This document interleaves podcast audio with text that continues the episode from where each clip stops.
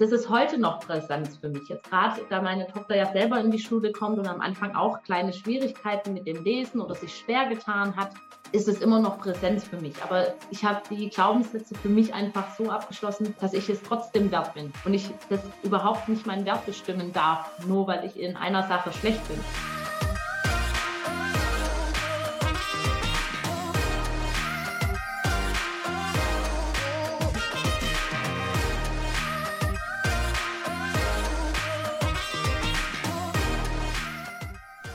Herzlich willkommen zu dieser Folge deines Lieblingspodcasts Potenzialfrei, stark mit Leserechtschreibschwäche und Rechenschwäche. Ich möchte dir zunächst Danke sagen. Danke, dass du so treu diesem Podcast zuhörst. Und vielen Dank für die einzelnen Nachrichten nach der letzten Folge. Es treibt mich jeden Tag an, wenn ich höre, was die Folgen mit dir machen. Dieses Gespräch darf ich mit Sarah führen. Sarah hat mit ca. 15 Jahren das Lesen für sich entdeckt das richtige Buch war der Anstoß und gab ihr die Motivation. Sie hat ihre hemmenden Glaubenssätze überwunden und ist heute ein starkes Beispiel, nicht nur für ihre beiden Kinder. Einfach stark. Apropos stark. Du bist ein starker Mensch.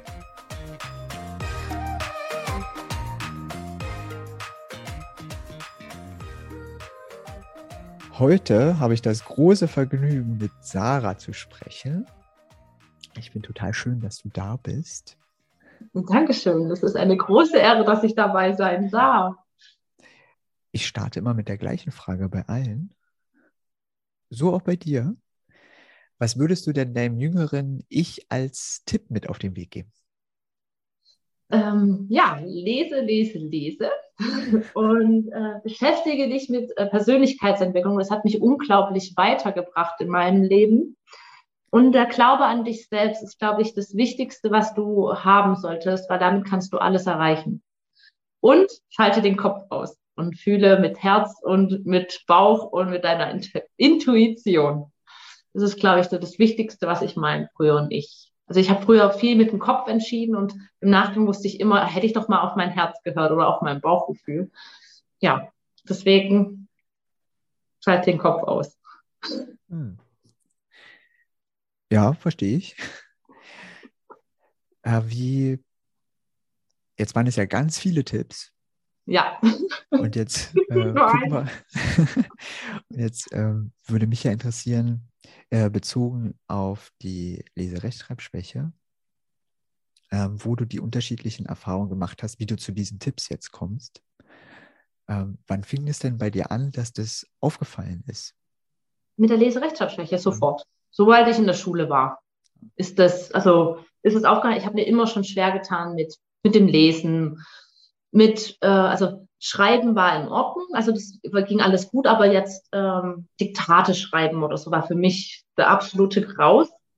Ähm, Aufsätze war ich immer gut, also ich konnte dadurch, ich war sehr kreativ dann, dadurch, dass wenn ich mal kein Wort wusste, wie ich das schreibe, habe ich den habe ich halt ein anderes Wort benutzt, habe halt den ganzen Satz immer umgebaut weil ich da so Strategien dann für mich entwickelt habe, wie ich das dann doch irgendwie hinkriege. Und dann ist, sind die Aufsätze immer ganz gut geworden. Die haben mich auch mein ganzes Leben lang gerettet, meine Aufsätze.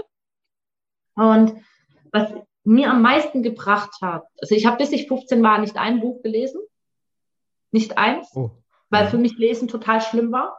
Und dann habe ich angefangen zu lesen, aber ich habe dann Bücher gefunden, die mir halt gefallen haben. Und hm. Lesen hat mir am meisten gebracht, dass ich besser geworden bin. Lesen lernt man durch Lesen und leider ja. nicht anders. Ja, also, aber dadurch, dass so früher hat, das hat sich niemand, äh, hat ja niemand danach geguckt, was mich dann interessieren würde als kleines Kind. Mhm. Das wurde immer, das ist bei uns normal. Wir sind halt schlecht in Deutsch, akzeptiere es. Ja, und deswegen war das für mich nie relevant, dass ich lesen musste. Mhm. Also ich habe mich dann auf meine ganzen anderen Stärken, die ich hatte, wirklich fokussiert und äh, für mich war das jetzt auch nicht schlimm, dass ich jetzt äh, das Lesen so ein bisschen außen vor gelassen habe, weil meine Eltern das auch nicht schlimm fanden, dass ich da nicht gut bin. Mhm. Und ähm, ja, deswegen äh, habe ich Lesen erst so mit 15 für mich entdeckt. Und das hat mir am meisten gebracht im Nachhinein. Wie ist es denn dazu gekommen?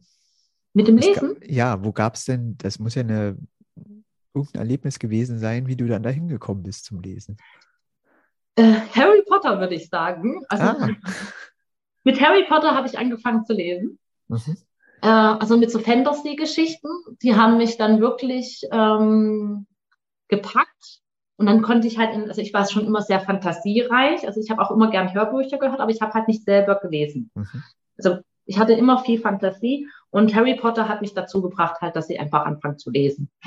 Und dann habe ich halt jedes, äh, also immer darauf gewartet, dass das nächste Buch rauskommt. Und so bin ich dann halt in die Fantasy-Welt mhm. so gesehen halt eingetaucht, weil ich das halt geliebt habe.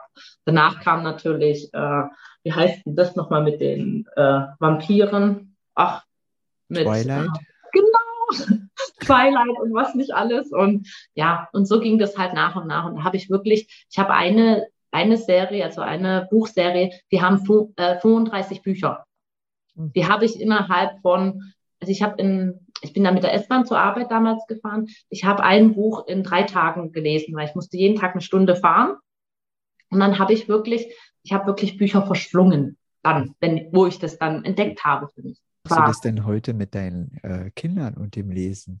Das mache ich anders. Also bei mir in der Kindheit, also ich muss da ein bisschen zurückgehen, bei mir gab es das nicht. Also mein Papa war, äh, hatte die Leserechtschreibschwäche, mein Bruder und mir wurde selber nie vorgelesen. Also ich hatte als Kind, wenn ich drei Kinderbücher hatte, war das viel und die habe ich nur angeguckt mit den Bildern. Also mehr gab es bei uns nicht. Also mir wurde nie vorgelesen. Also ich habe, wie gesagt, immer Hörbücher gehört. Ähm, ich selber habe jetzt die Bücher schon von klein auf bei meinen Kindern. Das ist kein Spielzeug bei uns gewesen, das war immer was Besonderes. Ich habe das wirklich zelebriertes Lesen. Also auch wo die Kleinen schon waren, wo die eins oder anderthalb waren, wo die ja eigentlich die Bücher kaputt reißen. Also meine Bücher haben, also meine Kinder haben die Bücher nur in die Hand bekommen, wenn wir wirklich zusammengesessen sind und das angeguckt haben. Am Anfang habe ich ja Geräusche gemacht. Und dann habe ich äh, die ersten Märchen gelesen. Und wir lesen eigentlich jeden Tag heute noch mhm. zusammen, weil das bei mir so viel gefehlt hat. Ich wollte halt meinen Kindern das ermöglichen, dass die das halt anders erleben wie ich und dadurch schon eine ganz andere ähm, Voraussetzung halt kriegen. Dass sie sehen, lesen ist was ganz, ganz Tolles. Oder ich zelebriere das auch, dass das, also, dass sie jetzt, wenn sie, also Kleine lernt ja jetzt gerade lesen, dass sie jetzt alles über ihre Pferde wissen kann, wenn sie es lesen kann. Sie kann das selber alles erfahren, recherchieren und kann sich so tief in das Thema äh, auseinandersetzen, wie sie das möchte. Also, und es ist halt so unglaublich schön, wenn man lesen kann. Kann man das alles erreichen? Ja, es eröffnet äh, viele Welten, nicht nur die Fantasy-Welt. Definitiv. Ähm, wie hast du das denn dann in der Schule hinbekommen, wenn Lesen nicht so deins war, so im Generellen? Also, weil Lesen betrifft ja dann nicht nur den Deutschunterricht, sondern alle möglichen Fächer. Ja, also äh, es ging, also das Schlimmste war für mich immer, wenn ich irgendwas vorlesen musste, was ja dann öfters vorkam da habe ich auch ein paar Situationen, wo ich nachher noch äh, erläutern könnte. Ähm, Textaufgaben waren für mich schwierig. Also gerade wo ich noch in der Grundschule, in der weiterführenden Schule ging es dann schon, ähm, weil die werden ja immer so mit komischen Fragen gestellt. Es wird ja nicht gefragt, ja, wie viel ist das? Da wird ja immer so Fangfragen gestellt, da wird das ja also komisch gemacht. Bis ich die verstanden habe, hm. ist immer e extrem viel Zeit umgegangen. Es hat mich dann also wirklich viel Zeit gekostet, dass ich wie gesagt, wieder eine Strategie entwickelt habe. Ich habe erstmal alles gemacht, wo ich ohne Lesen machen konnte. Und mhm. erst ganz am Schluss habe ich die Aufgaben gemacht, wo ich wirklich lesen musste und mir Zeit, investi also Zeit investieren musste. Einfach, um das schon zu, also zu hinzubekommen, was, äh, dass ich einfach meine Punkte schon habe, dass ich da, wenn ich da nicht mehr die Zeit hätte, halt auf die Punkte verzichten könnte. Also ich habe da halt einfach in allen Fächern mir Strategien äh, angelernt, wie ich das halt umgehen kann, äh, davon so abhängig zu sein, mhm. wenn man das so sagen kann. Ja, so. Äh, jeder äh, entwickelt seine eigenen Strategien ja. und äh, die wirken von außen manchmal ein bisschen eigenartig. Und manche sind richtig tolle Arbeitstechniken. Also auch erst das zu machen, wo ich weiß, ich kriege das auf alle Fälle hin, macht der Sinn. Und nicht mit dem anzufangen, wo es lange dauert und vielleicht schaffe ich dann die Sachen nicht, die ich äh, kann. Genau. Ja. Wie war denn das also so wie du es erzählst, äh, scheint es ja auch in der Schule aufgefallen zu sein. Ähm, wie haben denn die Lehrkräfte ringsherum reagiert? Hast du da irgendwie Unterstützung bekommen? Äh, überhaupt nicht. Also in der fünften Klasse gab es zwar eine Lese-Rechtschreib-Stunde äh, für die Lesen-Rechtschreib-Kinder. Da wurde halt einfach die Sachen, die man in der Klasse gemacht hat, einfach nochmal wiederholt. Aber wirklich geholfen hat es nicht. Also ich muss sagen, glücklicherweise äh, hatte ich die Chance, in eine Lerntherapie selber zu gehen. Also wo wirklich, also das war keine eins zu eins, sondern wir waren zwei Kinder und ein, ein Lerntherapeut.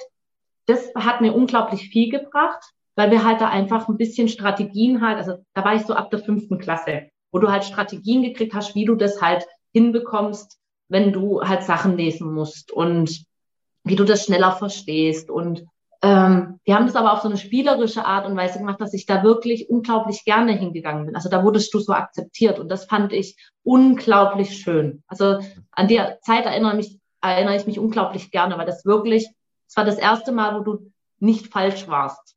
Also bei einer Schule wurdest du, also aufgrund dadurch, dass ich schlecht in Deutsch war, wurden mir halt viele äh, Wege also äh, verwehrt, sagen wir mal so weil du einfach nicht die Chance hattest, nur weil du in einem Sach, also einer Sache nicht so gut warst wie andere, hast du die Möglichkeit nicht gehabt, in anderen Sachen, wo du gut warst, also richtig gut warst, äh, einfach einen besseren Bildungsabschluss zum Beispiel zu bekommen. Weil ich war zum Beispiel in Mathematik, in Physik, Chemie habe ich immer Einsen gehabt.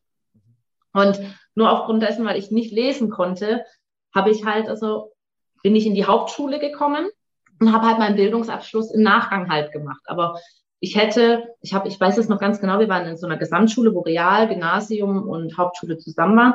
Und da waren ja alle von früher auch noch zusammen. Wir haben uns ja gesehen. Und ähm, ich habe meinen Freundinnen im Gymnasium bis zur siebten Klasse bei den Hausaufgaben in Mathematik geholfen, weil sie es selber nicht geblickt haben.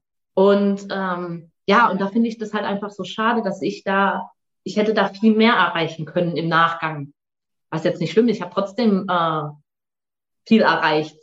Aber wo du dann denkst, wo das Schulsystem einfach noch ein bisschen nacharbeiten darf. Nur weil du eine Sache nicht kannst, kann es nicht sein, dass du äh, andere Sachen verwehrt bleiben. Äh, konntest du dir, also wurde das auch formuliert so in der Schule? Ja, ja, wurde gleich, du bist lese-rechtschreibschwach, da wurde auch gar nicht gefördert oder geguckt. Das war halt normal. Ich hatte immer eine Sechs in Deutsch, also, also nicht in Deutsch, sondern im Diktat.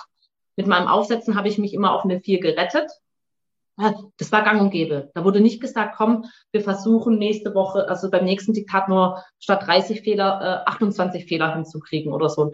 Das wurde nicht gemacht oder komm, du kriegst fünf Minuten mehr Zeit zum Nachgucken oder mhm. so. Mhm. Sowas gab es nicht. Du hattest mhm. deine, und ich muss sagen, dadurch, äh, ich habe ja keinen Ärger gekriegt von meinen Eltern. Ich habe dann aber auch nicht mehr geguckt. Ich wusste, ich krieg eine Sechs im Diktat, zu, abgeben, weg war's hatte ich die ganze Geschichte nicht mehr. Also ich habe da auch mich nicht mehr darauf fokussiert, das äh, da gut zu werden, weil mich niemand dazu gebracht hat, dass ich äh, mehr hingucke oder mich mehr äh, darauf fokussiere, weil ich mich halt wirklich dann auf die Sachen fokussiert habe, die ich konnte. Was hast du denn für Glaubenssätze da mitgenommen? Ja, dass man nur, äh, wenn man in Deutsch gut ist, zum Beispiel alles erreichen kann. Also dass Deutsch das Wichtigste ist und äh, Mathe nicht so wichtig ist. Also nein, also dass äh, deine Stärken manchmal nicht so wichtig sind, wie die mhm. du eigentlich hast. Mhm. Dass äh, ja alles von Deutsch abhängt. Also das ist wirklich, also das war schon als Kind sehr, sehr schwer. Jetzt im Nachgang nicht. Also ich weiß ja, wo ich herkomme und wo ich jetzt bin. Aber es war schon schwer in manchen Situationen.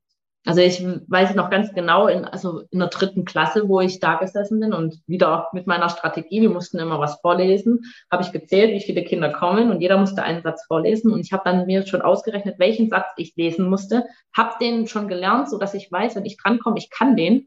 Das wollte aber der, der Lehrer, dass ein Kind einen Satz leer mehr liest vor mir. Also hatte ich keine Chance mehr zu üben, dass ich das konnte. Und er hat mich halt vor der ganzen Klasse bloßgestellt.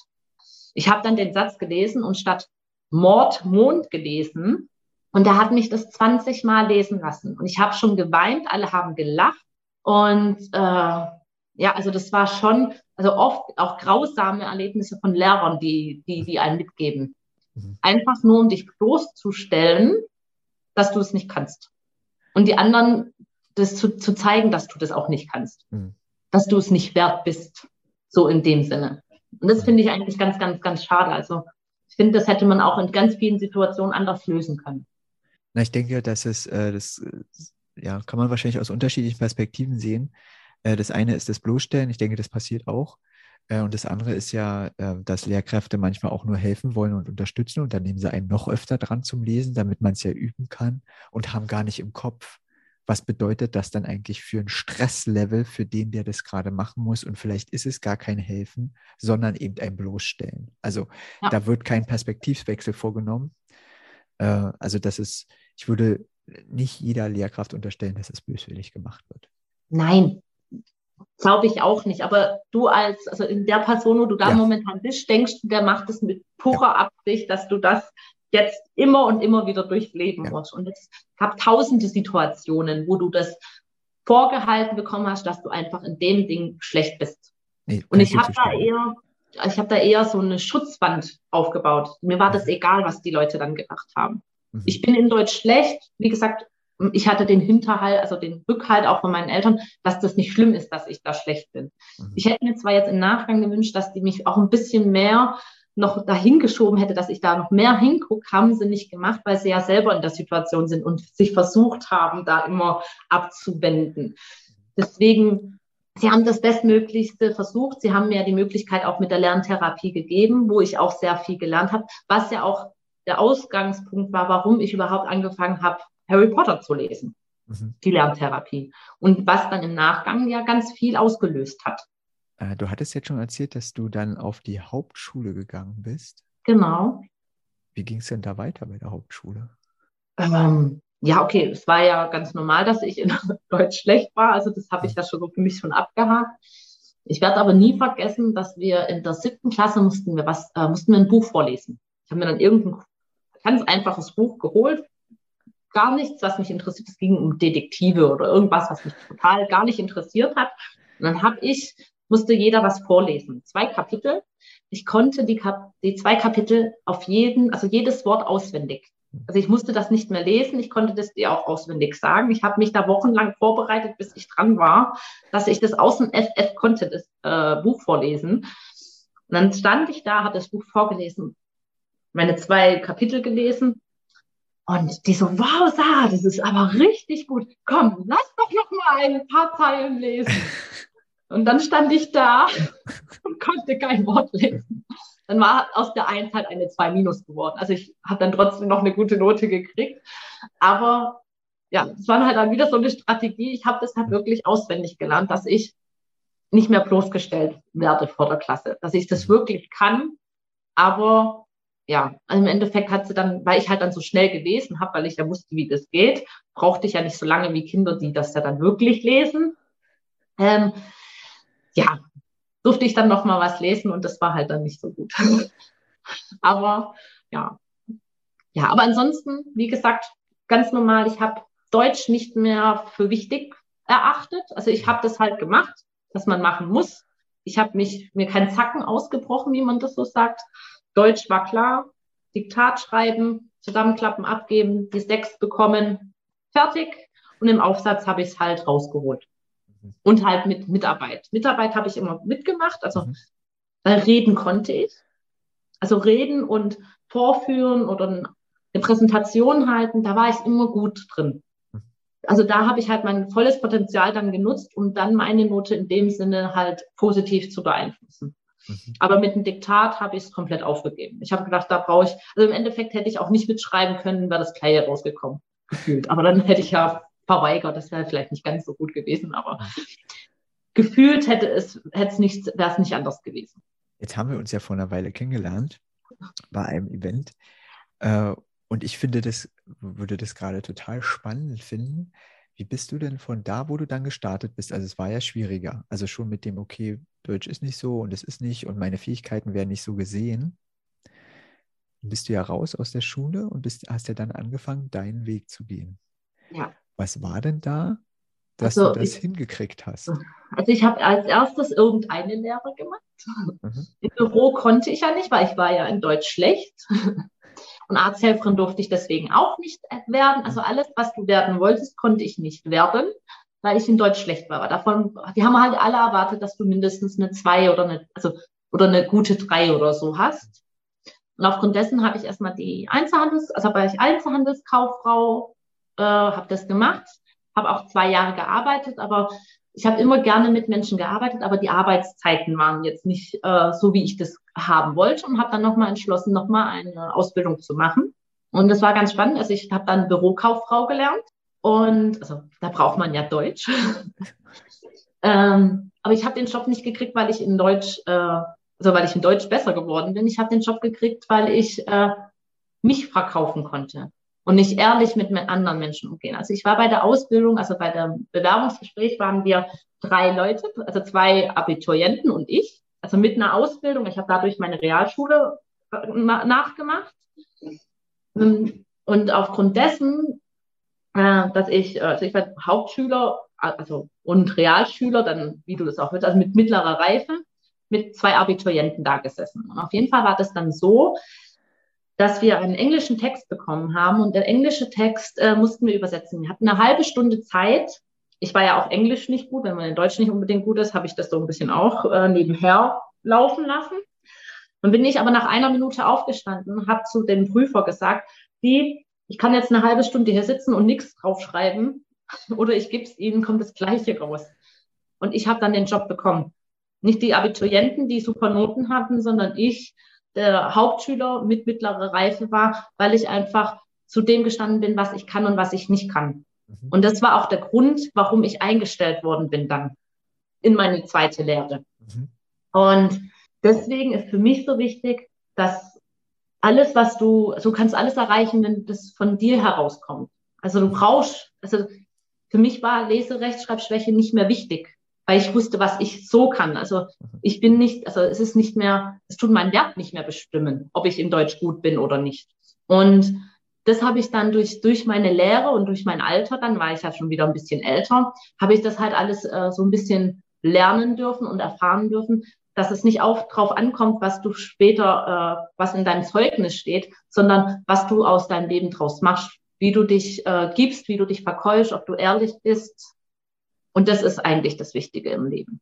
Und das Lustige ist dann, dass ähm, zum Beispiel nach meiner Lehre habe ich dann als Sekretärin gearbeitet.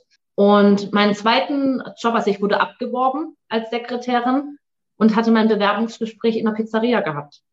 Und ich wurde nicht eingestellt, weil ich in Deutsch gut war, sondern weil ich bei allen anderen Sachen richtig gut war. Weil, sind wir mal ganz ehrlich, im Büro, heute gibt's Word, zur Schreibkorrektur, da kriegt man das auch gut hin. Ich musste ja kein Diktat mehr schreiben. Ich, ja, also kommt auf die Ausprägung drauf an, aber wenn. Also, äh, jetzt bei mir genau. war es eher auch Mathe-lastig. Also ich musste Aufmaße schreiben ja. und ähm, war eher so ein technisches Büro, wie mhm. jetzt äh, Schreib, schreibstarkes äh, Büro. Deswegen war ich da halt perfekt, weil Mathe war ich ja gut. Mhm. Und deswegen hat es super geklappt wie gesagt, und ich habe meine, meine Jobs sind äh, so auf mich zugeflogen. Ich musste dafür nicht, nicht mal was tun, mhm. weil ich halt einfach gut war in dem, was ich tue. Ja. Und wann hast du angefangen, die Glaubenssätze abzuschütteln, aktiv? Das eine ist ja, man bekommt ja dann von außen auch Bestätigung, ne, bekommt Anerkennung für Sachen, die man einfach kann und die, das, was man nicht so kann, rückt ein bisschen in den Hintergrund, weil einfach das andere viel mehr weiter vorne ist. Und das macht ja auch ganz viel schon mit einem vom Selbstbewusstsein her aber dann, äh, also den Schritt zu gehen, das aktiv dann nochmal anzugehen und sagen, okay, hier hemmt mich was im Weiterkommen und mein Leben zu führen. Ähm, was war ja. da bei dir Auslöser oder die Schritte dahin? Okay, der Auslöser war eigentlich, äh, also ich bin dann ja Mama geworden und habe mich in dem Mama-Sein und Arbeitsleben total vergessen. Also ich habe alle zu anderen, also alle anderen als Priorität gesehen, außer mich. Und ja, und irgendeines Tages habe ich halt beschlossen, das kann nicht mehr sein. Ich bin zutiefst unglücklich. Und dann habe ich an, einfach angefangen, mich, also, also einfach mich mit mir zu beschäftigen, mhm. was äh, wirklich tief im Inneren mit mir äh, ist, gerade auch mit der Leserechtschreibschwäche. Also das ist heute noch Präsenz für mich. Jetzt gerade, da meine Tochter ja selber in die Schule kommt und am Anfang auch kleine Schwierigkeiten mit dem Lesen oder sich schwer getan hat. Ähm, ist es immer noch Präsenz für mich. Aber ich habe die Glaubenssätze für mich einfach so abgeschlossen, dass das für mich, äh, dass ich es trotzdem wert bin. Und ich das überhaupt nicht meinen Wert bestimmen darf, nur weil ich in einer Sache schlecht bin. Also ich kann ja Aufsätze schreiben, ich kann halt kein Diktat schreiben. Hm. Ähm, davon geht die Welt nicht äh, zugrunde, nur weil ich äh, nicht fehlerfrei, fehlerfrei schreiben kann. Also ähm, lesen kann es trotzdem jeder, das weiß man ja, dass auch wenn ein Fehler drin ist, lesen die Leute trotzdem die Wörter richtig. Und wenn ich mal wirklich ein Wort nicht schreiben kann, entweder google ich das dann, wenn ich das unbedingt dieses Wort sein muss, oder ich tue, äh, tu halt äh, den Satz komplett umbauen und schreibe es anders. Und das mhm. macht einen unheimlich kreativ in der Schreibweise, die man ha selber hat, weil man dann ja das, was man kann, äh, schreibt. Also man schreibt halt anders wie normale Menschen, würde ich jetzt sagen, und ist dadurch halt viel kreativer. Also ich hatte auch ein Erlebnis, da war ich, ähm, also wie gesagt, habe ich im Einzelhandel gearbeitet und da kam auch eine Deutschlehrerin und in unserem Umkreis, ich weiß es nicht mehr, wie es genau war, hat sie gesagt, also diesen Artikel benutzt eigentlich kein Mensch mehr. Wie ich denn auf diesen Artikel denn kommen würde? Also, dass man das, dass ich das so ausspreche. Und ich so, ja, äh, das mache ich halt so. Das, das ist äh, so ein verstorbenes Wort, so eine verstorbene Eigenschaft oder Wort in, in der deutschen Sprache, wo halt eigentlich gar keiner mehr benutzt und dass sie das so toll findet, dass ich das so mache. Und das fand ich so toll, dass sie mir das gesagt hat, weil ich habe gedacht, ja, eigentlich hat das ja schon, äh, schon Sinn, wenn ich da ähm, manche Sachen nicht kann und dafür halt was anderes halt benutze. Und deswegen rede ich halt äh, ein bisschen besonders, also anders oder besonders, also einfach wunderschön gegenüber anderen. Weil ich halt kreativer sein muss oder darf. Äh, ja, es kommt, äh, du kommst durch. Äh, ich habe das auch gehört, äh, dass äh, das, was du gerade erzählst beim Studium, beim Schreibstudium, dass da waren auch Dozentinnen, äh, die auch eine Leserechtschreibschwäche hatten. Und die haben halt gesagt, ja, wir schreiben anders. Und genauso wie du das auch beschreibst. Also einige Sachen, die bei rauskommen bei den Texten. Also ich hatte das Glück bei meinen Dozentinnen, dass die alle regelmäßig publiziert haben und sie teilweise auch genommen worden sind und ihre Texte, weil sie anders sind, weil sie auch die Strategie anwenden. Wenn ich nicht weiß, wie ich das Wort schreibe, dann muss ich das Ganze umschreiben, dass zwar immer noch die Bedeutung das gleiche ist, aber ich andere Wörter nutze, die ich schreiben kann und damit sind sehr ungewöhnliche Texte rausgekommen. Ja, definitiv. Die aber auch wunder, wunderschön sind. Ja, ja also das, das merke ich jetzt äh, auch an meiner Arbeit, dass ich da, also ich bin da halt total kreativ. Wenn ich, ich muss es halt umschreiben, wenn ich es nicht so schreiben kann, wie ich es schreiben möchte. Und dann kommt da halt wunderbare Sätze raus. Mhm. Und wie gesagt, also, und äh, ja, also man kann aus, also ich sehe es jetzt auch nicht mehr als Schwäche. Mhm. Also für mich gehört das eigentlich zu meinen Stärken mit dazu, weil das macht mich zu den besonderen Menschen, der ich heute bin. Also das, das ist eigentlich für mich das Wichtigste. Also für mich ist das eigentlich eher ein Geschenk, als äh, dass es was Schlimmes wäre, wie ich das früher gesehen hätte. Wieso kann ich das nicht? Wieso muss ich das jetzt nicht können? Wieso können alle anderen das besser wie ich? Das ist es halt heute nicht mehr. Gab es denn äh, entscheidende Menschen auf dem Weg, die dir ähm, auch noch mehr Selbstbewusstsein mitgegeben haben? Hm, eigentlich, eigentlich nicht. Ich bin von Haus aus relativ selbstbewusst äh, erzogen worden. Ähm, ja, wie gesagt, mein, mein Vater hat immer gesagt, dass ich so perfekt bin, wie ich bin. Und dass das äh, nichts ausmacht. Er hat immer zu mir gesagt, du kannst dafür so viele andere Sachen gut. Und du kannst dich, also wie gesagt, alles steht und fällt ja am Schluss mit dem, wie du dich verkaufst. Mhm. Und verkaufen konnte ich mich immer. Also ich konnte immer andere Menschen überzeugen von dem, was ich rede oder von dem, was ich sage oder wie ich bin. Mhm. Durch meine eigene ähm, Intensität, die ich habe, äh, habe ich halt viele Menschen halt auch berühren können, weil ich auch nicht drumherum rede wie die meisten Menschen. Ich habe halt immer direkt gesagt, was ich halt denke und fühle. Und äh, ich glaube, das ist halt mit das Wichtigste, dass du dich halt nicht äh, kleiner machst, wie du bist, sondern auch das sagst, was du wirklich denkst. Also das ist mir, ja, also das war das Wichtigste. Ist auch ähm, mit das Wichtigste, was ich eigentlich auch einem weitergeben kann. Wo stehst du denn heute?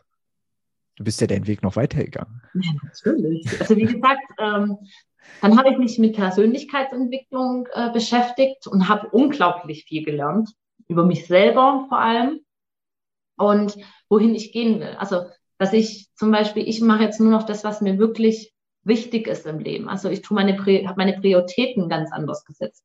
Ich mache jetzt nicht mehr irgendwas, äh, was andere erwarten.